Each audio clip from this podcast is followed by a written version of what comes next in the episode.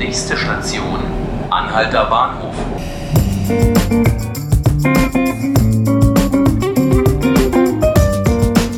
Es ist mal wieder Zeit für 5 Minuten Berlin, den Podcast beim Tagesspiegel. Heute mit Helena Wittlich.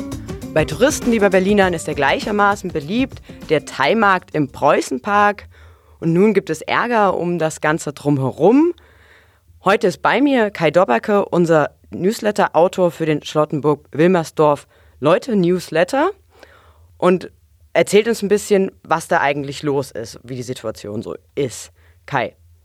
Das Problem ist natürlich schon ein Jahre altes Problem. Also das Ganze ist ja hervorgegangen eigentlich aus einem privaten Teiltreff vor ungefähr 20 Jahren und ist dann immer größer und immer kommerzieller geworden. Und nun ist die Situation eben so, dass insbesondere die Anwohner das nicht mehr hinnehmen wollen, klagen über Lärm, Müll, ärgern sich auch darüber, dass eben die äh, ganzen Vorschriften nicht äh, beachtet werden und darüber ärgern sich auch viele Bezirkspolitiker, insbesondere die CDU aber ähm, äh, auch andere Fraktionen. Das Problem ist natürlich äh, in der Tat, es werden keine Steuern gezahlt. Das Hygienerecht wird nicht wirklich beachtet, auch wenn ich persönlich, ich habe da auch schon ein paar Mal gegessen, mir noch nicht den Magen verdorben habe. Gewerberecht, all diese Sachen, die äh, werden da eben nicht beachtet. Und nun sollen die Regeln verschärft werden. Nun war das Thema im Wirtschaftsausschuss der BVV gestern. Was ist denn dabei jetzt rumgekommen? Wir hatten ja schon vorher äh, berichtet, dass äh, der Markt äh, verlagert werden soll.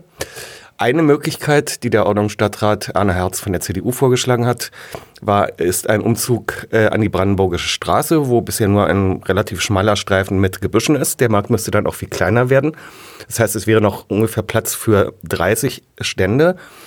Ähm, bisher sind es schätzungsweise gut auch mal 100 oder so. Ähm, und eben die ganzen Vorschriften müssten eingehalten werden. Es, das Konzept ist aber noch nicht im Detail vorgestellt worden. Also das hat sich der Stadtrat aufgespart für äh, eine Bürgerversammlung, die nach den, kurz nach den Sommerferien stattfinden soll. Und jetzt wurde erstmal nur allgemein über die Rahmenbedingungen äh, diskutiert. Das heißt, alle BVV-Fraktionen waren sich eigentlich einig darin, dass tatsächlich äh, der Markt legalisiert werden muss dass die Verstöße nicht mehr hingenommen werden sollen. Es waren sich aber auch alle einig darin, dass der Markt in irgendeiner Form erhalten werden soll. Und nun ist die Preisfrage wie. Das steht im Detail noch nicht fest. Die FDP zum Beispiel hat einen anderen äh, Standort äh, vorgeschlagen. Es gibt da so eine Durchwegung zwischen der Württembergischen Straße und der Brandenburgischen Straße neben einem Biergarten dort. Und dieser Weg ist eigentlich nur so eine Schotterpiste. Nun schlägt die FDP vor, da, dort könnte man den Markt haben. Es sind auch noch andere äh, Standorte denkbar. Das wird alles noch diskutiert. Klingt ja erstmal nach einem positiven Signal für den Erhalt des, äh, des Streetfood-Markts. Ähm, glaubst du, dass sich da jetzt was ändert oder dass sich da viel verändern wird in Zukunft? In diesem Sommer wird sich wahrscheinlich noch gar nichts verändern. Also es wird allgemein angenommen, dass im nächsten Frühjahr was in Kraft treten könnte, etwas Neues. Ja, es wird Änderungen geben. Sicherlich werden viele Anbieter oder einige der Anbieter ähm, gar nicht weitermachen, weil es für sie dann vielleicht auch nicht mehr lukrativ ist, wenn sie eben die ganzen Vorschriften einhalten müssen, äh, was ja ein Kostenfaktor ist und wenn sie eben auch Steuern zahlen müssen.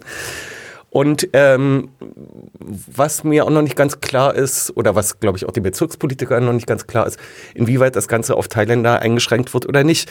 Denn es war auch die Idee, äh, es war auch die Rede von einem interkulturellen Markt, auf dem nicht nur Thailänder äh, verkaufen dürfen. Bloß da stelle ich mir dann die Frage, wo führt das hin? Denn wenn es dort Kebabstände gibt, dann ist es kein Thai-Markt mehr. Das muss sich alles noch zeigen. Spannende Entwicklung. Wer den äh, Thai Street Food Market so liebt, wie er ist, der sollte jetzt diesen Sommer dann am besten noch schnell hingehen. Vielen Dank Kai Dobberke zum Preußenpark und den Entwicklungen dort. Unsere Podcast-Folgen findet ihr unter tagesspiegel.de slash podcasts und natürlich auf den üblichen Kanälen Spotify und iTunes. Mein Name ist Helena Wittlich, das war's, bis zum nächsten Mal.